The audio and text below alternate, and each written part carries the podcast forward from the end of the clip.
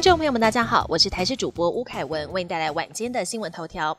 好事多莓果风暴烧不停，今天又爆出墨西哥进口的科克兰冷冻草莓检出 A 肝病毒，但已售出一千五百一十三包，累计至今已经有三款莓果商品出问题。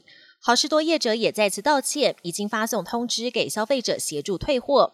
而这三款莓果产品品相、产地都不同，却都沾染 A 肝病毒，到底是哪个环节出问题？食药署已经要求好事多在三十一号前提出完整报告，调查完成之前都会暂停受理相关产品输入报验。国民党今天由党主席朱立伦宣布征召新北市长侯友谊，也在中常会上正式通过。侯友谊随即发表谈话，先是感谢红海创办人郭台铭，接着说一定要带领国民党重返执政。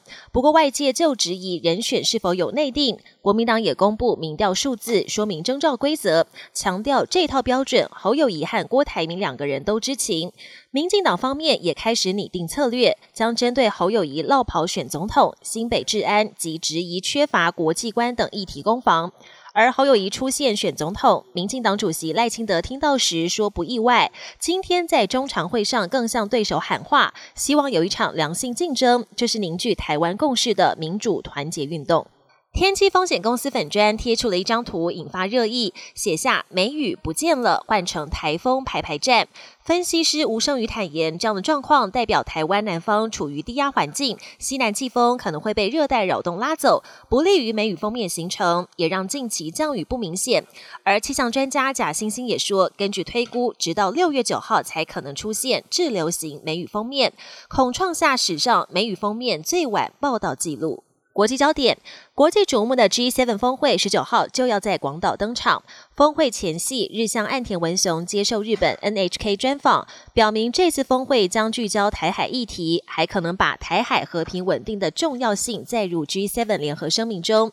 另外，这份声明还会以最强烈的措辞谴责俄国入侵乌克兰，并要求俄罗斯立即撤兵，并持续对俄国寄出严厉制裁。而岸田也想借这次广岛 G7 峰会，要求各国。承诺裁减核武。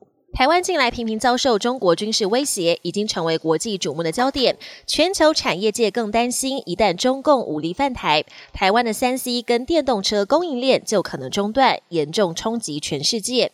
而特斯拉执行长马斯克也关注这个议题，但他认为，如果中国控制台湾，苹果的处境恐怕比特斯拉更严峻。美国亿万富豪贝佐斯二零一八年委托荷兰船厂打造的豪华游艇正式启用。